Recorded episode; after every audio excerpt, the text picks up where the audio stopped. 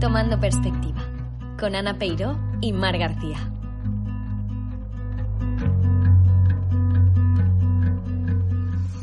En este episodio hablaremos con Silvia Navío, una española viviendo en Australia. ¿Qué razones la llevaron a mudarse? ¿Fue el Erasmus un factor decisivo para hacerlo? ¿Cómo ha cambiado su vida? ¿Tomamos perspectiva?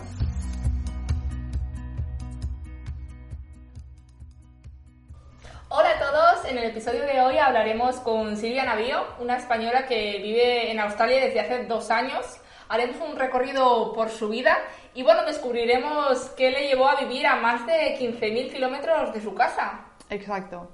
Así que nada, vamos a conectar ahora con ella por Skype. A ver.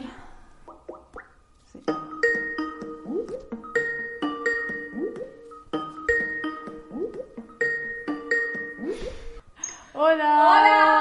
¿Qué tal? ¿Cómo estás? Muy bien. ¿Qué? Muy bien, aquí estamos eh, muertas de calor, pero, pero bien.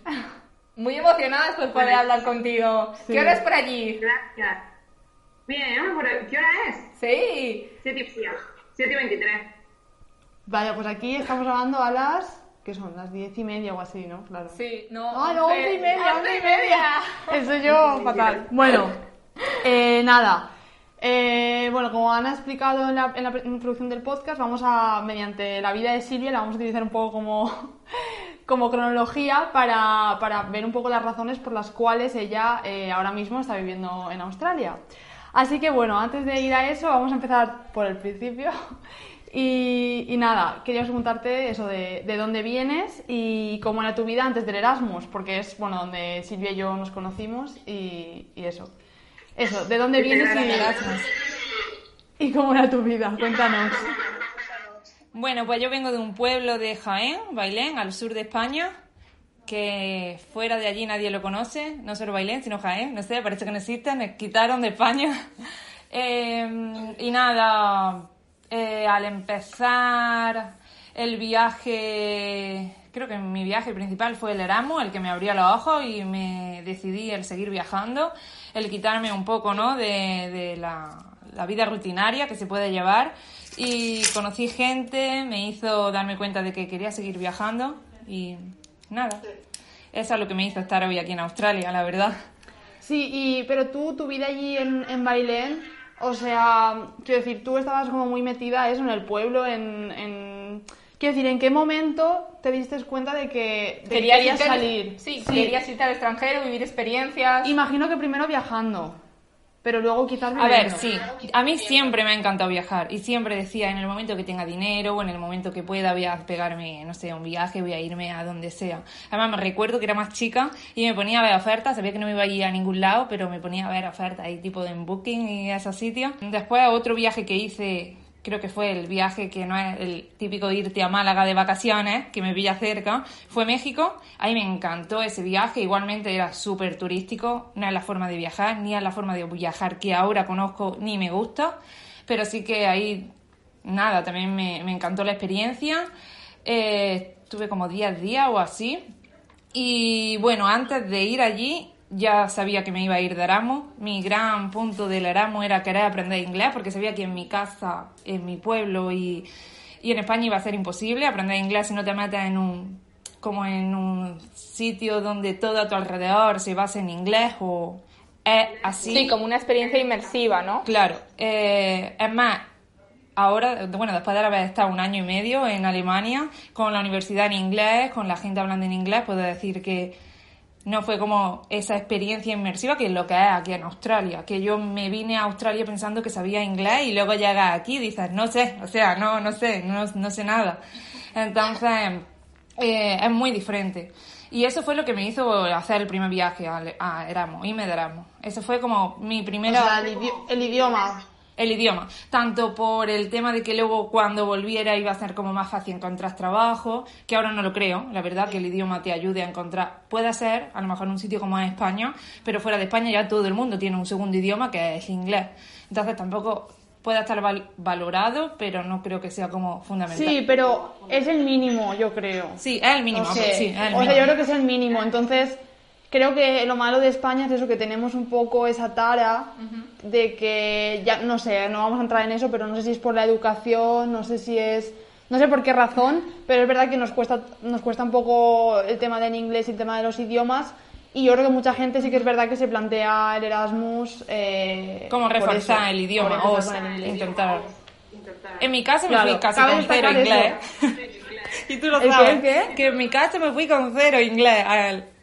Eh, es lo que iba a decir, iba a decir que es que Silvia de verdad, o sea, bueno, eh, espero que eso, que no, que no te dé vergüenza ni nada, pero porque ahora hablas bien y obviamente estás viviendo allí y todo, así que no te tiene que dar vergüenza, pero que ella vino al Erasmus nivel que estaba con el he was, eh, el he, he, um, I his, he was, o sea, his, ¿sabes? Que yo me acuerdo que estábamos en el metro y que sí- íbamos con esas cosas en plan de, de presente. Sí, muy mal, o sea, mi inglés era básico total de escuela de y aparte que no me gustaba, yo recuerdo que no me gustaba y que yo decía, o sea, yo recuerdo el decir, ¿para qué voy a estudiar inglés si no voy a salir de España? Así en cuando era pequeña, o sea, imagínate el punto. A ese punto, a ese nivel.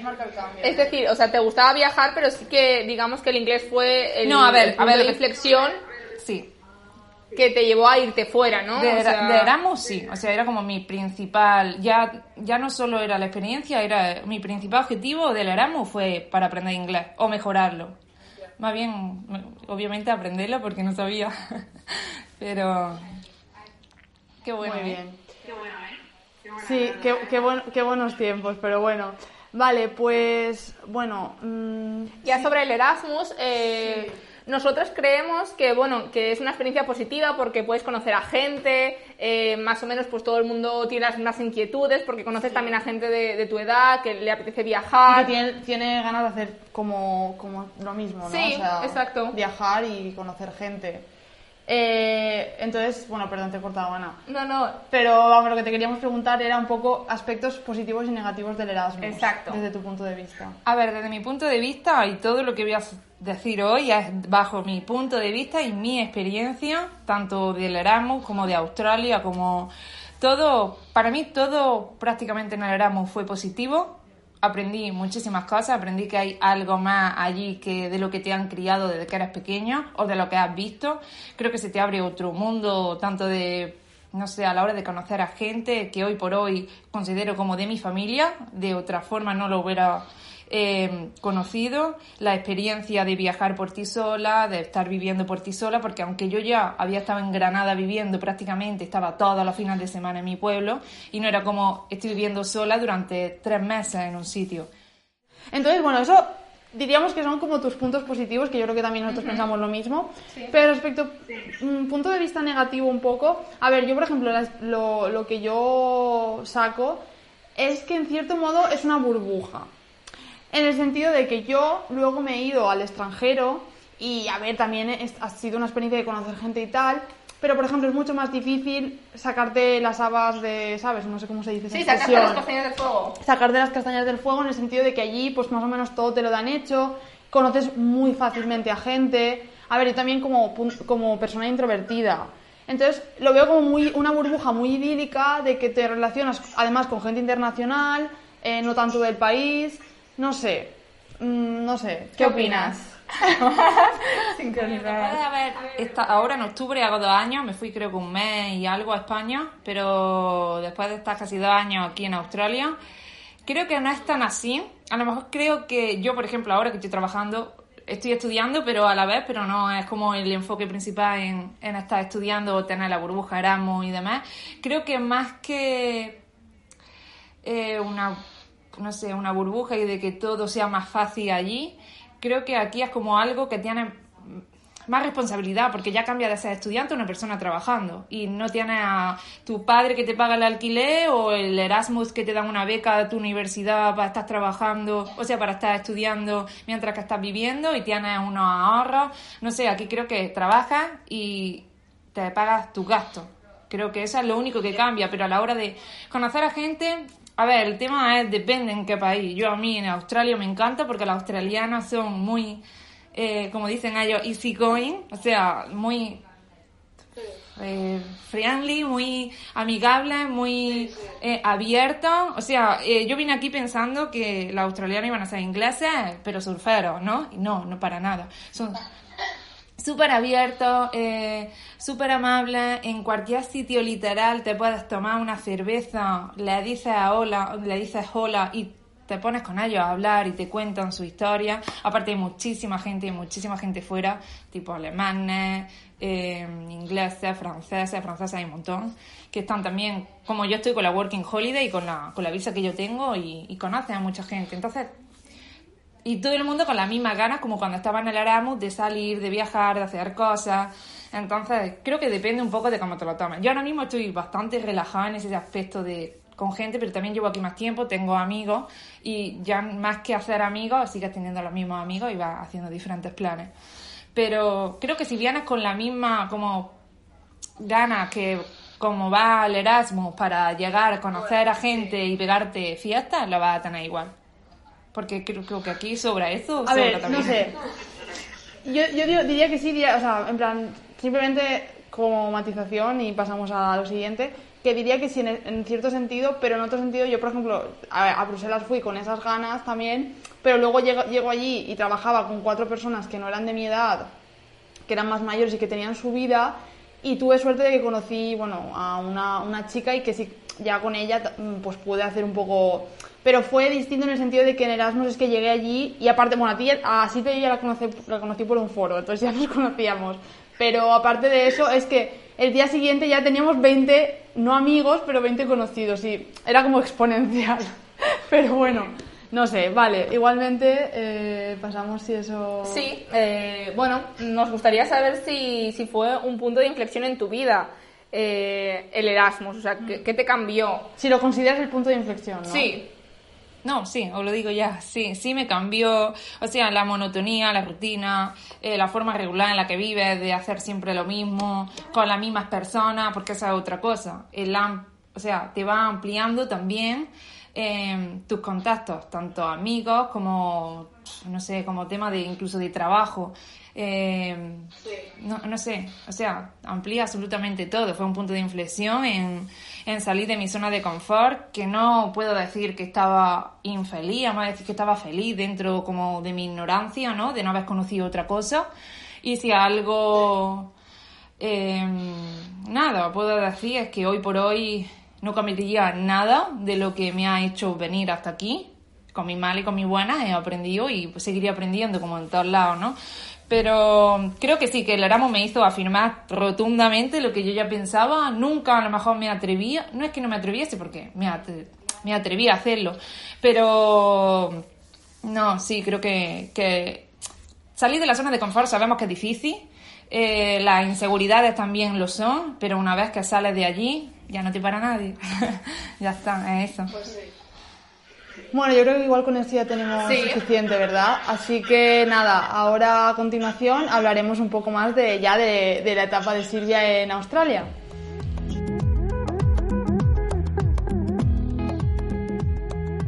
Bueno, retomamos, como decíamos antes, eh, ahora nos vamos a centrar en, la parte de, su vida en Australia, así que nos gustaría saber qué trámites, tuviste que hacer y si fue complicado.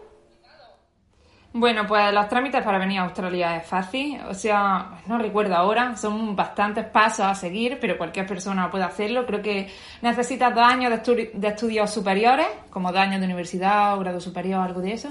Un nivel básico de inglés, o sea, un básico, creo que era un 4.5 o un 5.5 en, como en IELTS o en el IELTS o no me acuerdo, el TOEFL, en alguno de, de los exámenes oficiales.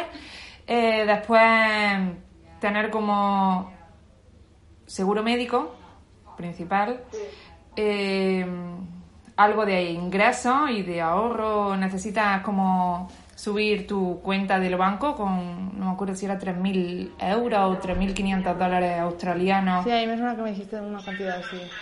Sí. Eh, y, nada más, o sea, eh, parece complejo, parece que no te van a dar la visa, parece que... pero no. No, o sea, en- y además lo puedes encontrar los pasos en cualquier en cualquier sitio. Sí, También cabe, o sea, cabe destacar que hay muchas vías para ir. Tú fuiste con Work and Holiday, has mencionado antes. Sí, yo, yo vine con la Working Holiday, la 462 Visa se llama.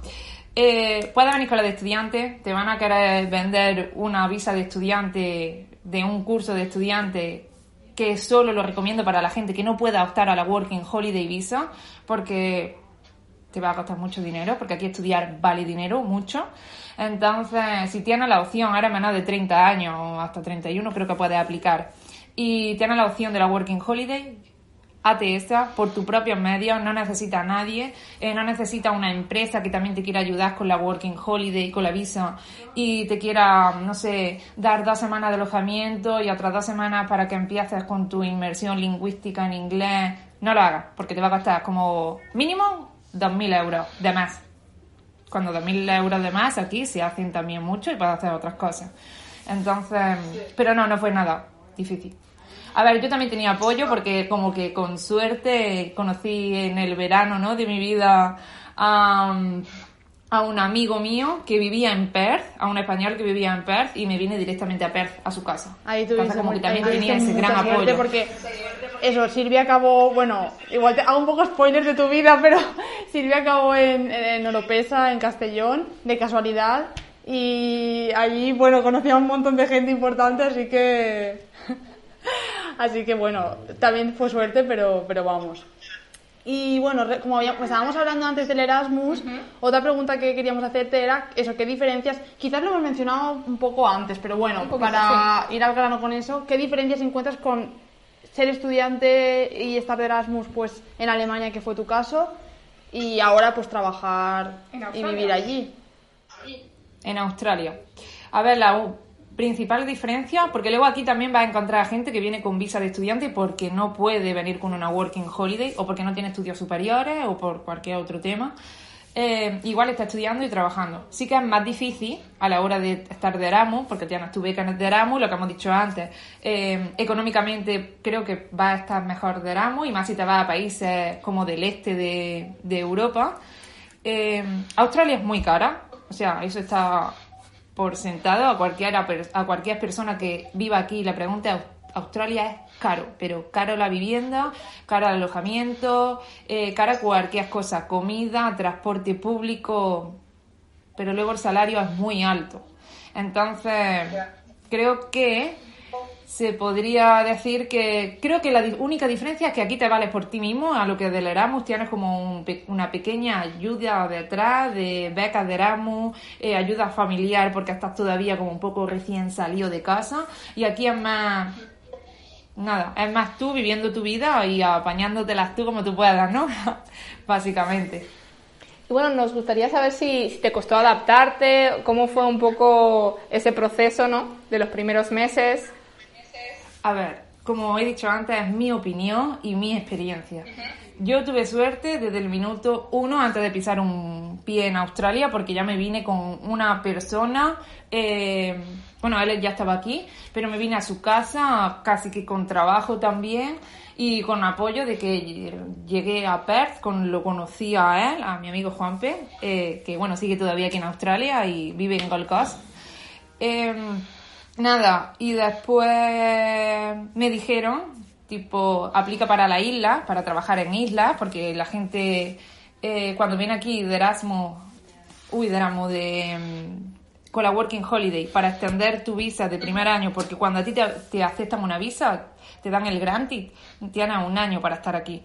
Si quieres quedarte otro año más, tienes que trabajar como, esto ya meterte en, como en tema de visa, pero tienes que trabajar como en sitios remotos o en farm, granja, sí, granja, eh, o en unos trabajos como específicos para poder ampliar tu visa, extenderla un año más.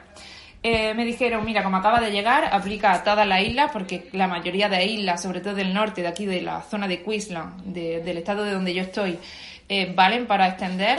Aplica, si te cogen en alguna isla, vete y ya puedes hacer tu extensión porque tienes que trabajar tres meses para el segundo año. Para el tercer año son seis meses lo que tienes que trabajar para obtener el tercer año. Se puede extender hasta dos años más la Working Holiday. Y bueno, eh, apliqué, me llamaron y me dijeron que, que si quería trabajar en una isla Y bueno, de Perth atravesé, me cogí un vuelo, me fui a Sydney y estuve como unos días en Sydney. Ahí ya sí empezó, creo que ahí fue como yo dije, ahí empieza mi aventura yo sola. Hola chicos, todavía estoy con la ropa de tallar. Más adelante os enseñaré un poquito más en mi día a día, pero ahora vengo a comentaros que, bueno, quizá os habéis dado cuenta que este podcast está siendo un poquito más largo de, de lo habitual y probablemente otros podcasts también sean igual de largos. Pero bueno, esperamos que os esté gustando mucho y os resulte entretenido. Hola chicos, bueno yo me he puesto un filtro de Instagram para parecer un poco más bella porque con esta cara de cansada no se puede.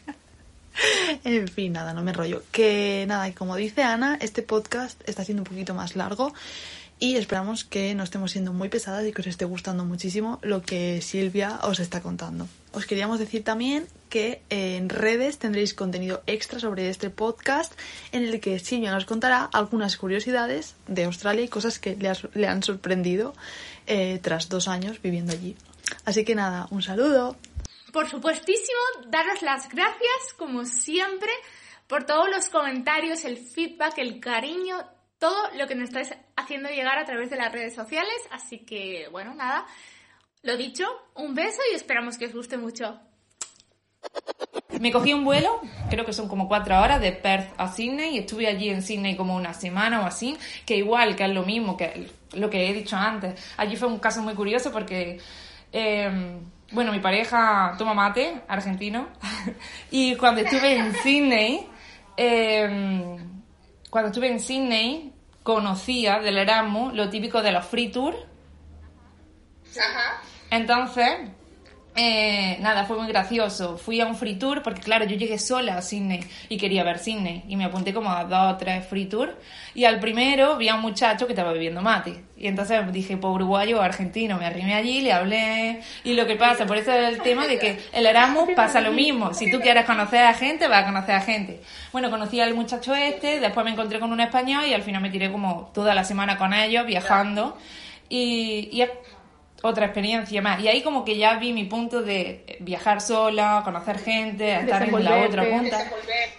Exacto. Y ahí llegué a la isla. Y, y prácticamente eso es lo que me hizo también, no sé. Sí, ese fue como tu proceso de adaptación. Bueno, en- eh, sí que es cierto que antes nos comentabas que estás trabajando y bueno, nos gustaría saber un poco más eh, qué haces actualmente, ¿no? Vale, ¿qué no hago? Diría. hago de todo, pero... Em, tema académico rápido, estoy haciendo simplemente para seguir como con mi estudio y no parar eso, em, una especie de curso para saber hacer em, Páginas web. codificación, sí, página web, codificación y diseño web, que me sale pero en inglés, no sé por qué. Em, y después trabajando. Aquí una de las cosas, como he dicho antes, lo que es más caro es la vivienda. Entonces, una vez que nos pusimos a darnos cuenta de lo que más pierde el dinero es en la vivienda, empezamos a trabajar por acomodación, que se lleva mucho aquí, o un work away. Creo que también hay eh, páginas web que le dicen work away, work for accommodation, bueno, lo que sea. Eh, simplemente trabajas en un sitio, está gratis y, y nada, vives gratis. Entonces, por la mañana estoy como en recepción ayudando y haciendo de todo en un hostel. Tenemos habitación junto con mi pareja que también está trabajando eh, como 10 horas a la semana y después ahora mismo he empezado ¿no? un negocio de comida, eh, a ver cómo va, porque obviamente está todo un poco parado por el tema del coronavirus, pero bueno, crucemos dedos y que siga bien, porque ahora, right now, estaría en España con mi familia, pero con el coronavirus aquí estoy.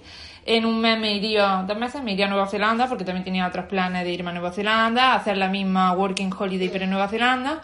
Y aquí estoy, porque no me, o sea, puedo irme, pero no puedo volver a Australia. Y sé que irme a España ahora mismo, no, es como el, Sí, sí, es una situación más delicada, más complicada, ¿no? De hecho, o sea, posiblemente eso es- diríamos que es lo peor de estar allí, Sí, ¿verdad? El, exacto. el no poder tener tan a mano a tu familia, imagino. Sí, o sea, si tengo que decir qué es lo peor de estar fuera es no estar con mi familia. Y si pudiera elegir, me encantaría que ellos vinieran aquí a Australia y que estuviéramos aquí todos, eh, juntas con mi amigo y, y bueno, ya está, pero no se puede, ¿no? No, y sobre todo, de- ahora es una de situación teletransporte. excepcional, evidentemente. Y es una pena y eh, desde luego, pues, es una, bueno, iba a decir una, una- pero vamos, que es un rollo el hecho de que, eso, de que tuvieses tus planes, pues, respecto a lo de Sí. Nueva Zelanda y tal, y, pero bueno, todos estamos igual, Exacto. en mayor o menor medida. Hay que navegar las circunstancias. Y bueno, eh, ¿por qué crees que un joven español siente inquietud por trabajar en el extranjero? Esa pregunta, bueno, te diríamos bien más que un joven español, bueno, en el caso sí, porque somos de España, eh, en general. O sea, yo creo que todo el mundo tiene esa inquietud de viajar, de qué será. Porque también es muy fácil en un punto sentarte en el sofá y decir, joder, qué buena vida tiene alguien que está viajando y que... Porque es muy fácil decir, a ver, yo lo digo porque en su momento yo, yo lo pensaba de la gente. Joder, qué buen inglés. eh, mira todo lo que ha viajado, mira todo lo que ha hecho, mira dónde to- a todos los sitios que ha ido. Creo que no, puedes hacerlo. Puedes hacerlo porque siempre queremos descubrir algo nuevo y creo que eh, creo que todo el mundo le gusta saber de otras culturas, tener otras experiencias, conocer a gente eh, nueva. A ver, no sé si Y- todo el mundo, pero bueno, Sí, gente sí, Quizá. imagino. Que yo creo que todo el mundo no diría. Bueno, todo el mundo pero no, sí que es pero cierto que eh, en rasgos generales la gente a día de hoy nuestras generaciones tienen más inquietud por salir al extranjero, por viajar, por incluso aparte todo está allí. más conectado también todo está más conectado con conectado tipo los móviles eh, las redes sociales todo te lo hace más fácil. Antes cogías un mapa y te ibas y a ruta ruta adelante y ibas preguntando. Hoy no hasta, tienes hasta la facilidad de un traductor en el mismo móvil si no sabes el idioma. Entonces creo no sé que si yo dio mi opinión eh, no sé, la vida rutinaria, monótona y, y no sé, Sí, La veo súper digamos bien. que ha cambiado un poco las estructuras, las dinámicas, las inquietudes. Es más sencillo, también yo creo que programas, por ejemplo, como el Erasmus, despiertan ese sentimiento en mucha gente, o por lo menos le, le dan la, la clave de decir, puedes hacerlo, porque yo creo que antes a lo mejor mucha gente no lo hacía porque se pensaba que no podía, pero pues proyectos como el Erasmus yo creo que te, Sí. te, te- te demuestran que puedes vivir fuera y puedes conocer otras cosas que no lo que tú conoces te en tu facilita casa en mucho tu- también. Sí, y bueno, al hilo de esto, eh, ¿cómo describirías tu modo de vida? Mm, digamos que, eh, ¿cómo te sientes eh, sobre el rumbo que, que ha tomado tu vida ahora mismo? Respecto a, pues Sí. eso, hace a lo mejor 10 años, ¿no? Bueno, ha cambiado un 200%.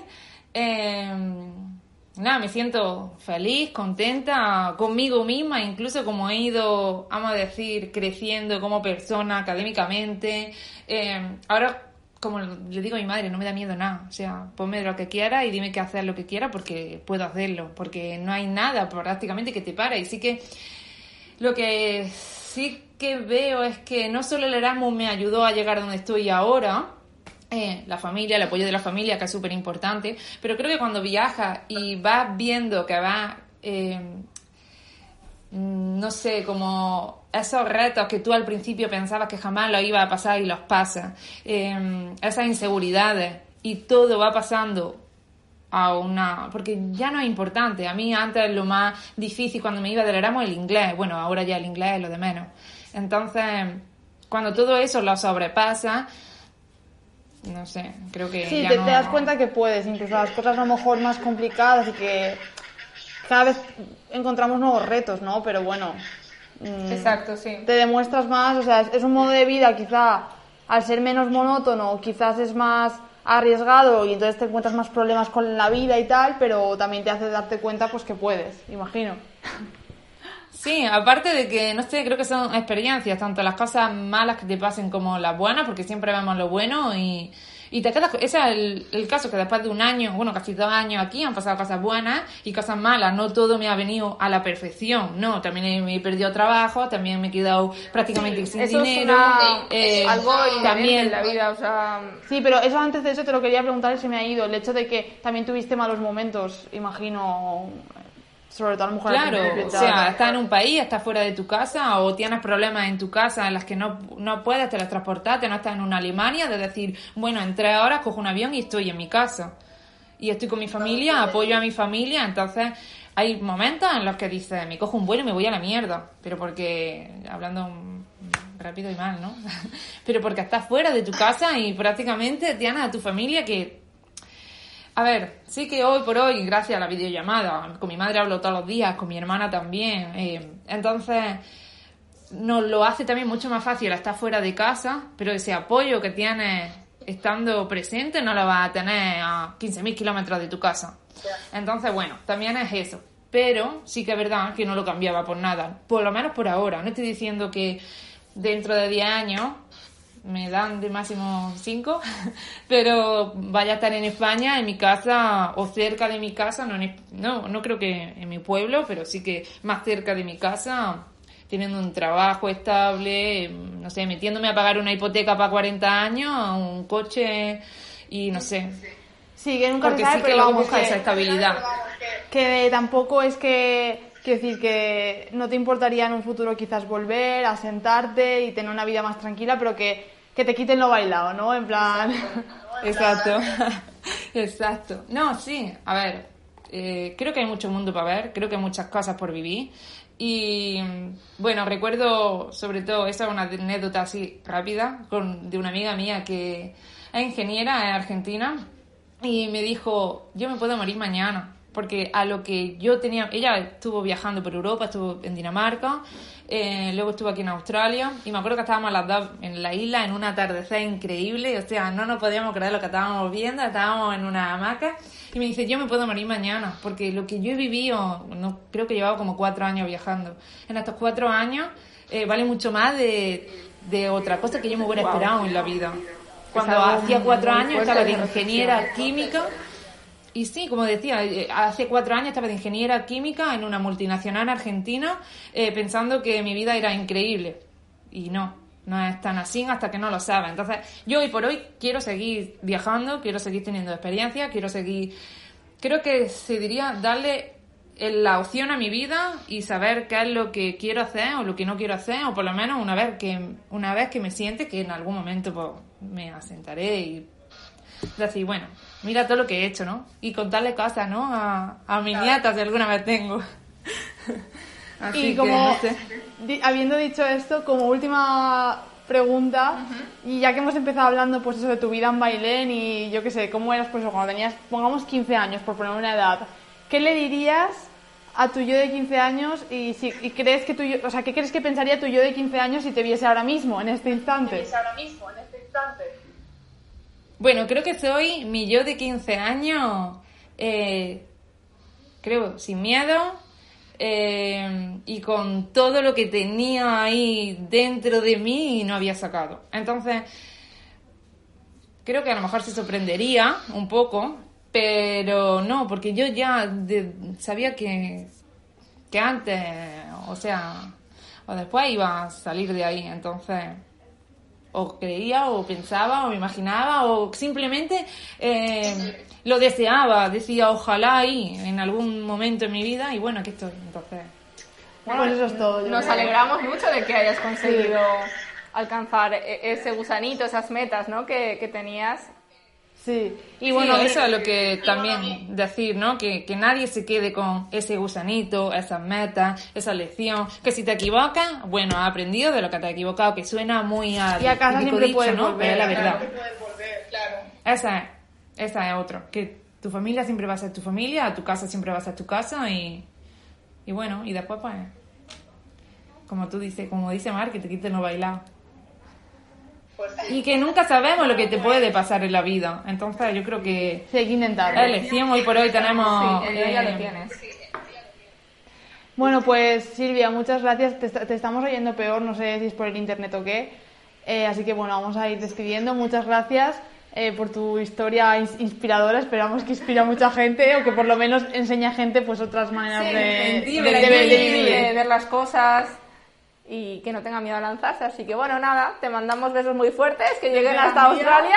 Besito, vosotras. Besito. Gracias. Chao. Un beso, chao.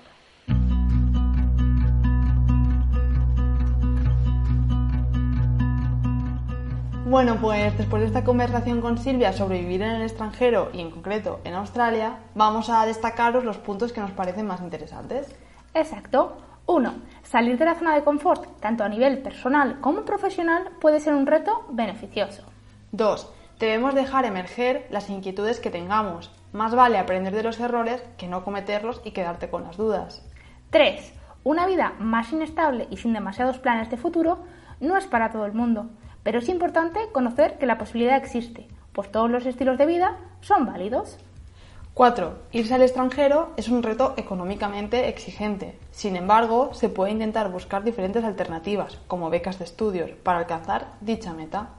5. Y por último, tener en cuenta que las circunstancias no serán siempre una experiencia idílica. También hay malos momentos. Todo tiene su parte buena y mala. Y bueno, eh, habiendo dicho esto, mm, ¡Nos despedimos! Sí, y como siempre, comentarios, feedback y todo lo que queráis decirnos por redes sociales, en arroba tomando perspectiva en. Instagram. Y nada, Os mandamos un abrazo muy fuerte. y un placer. Y hasta Muchas la gracias, hasta la próxima.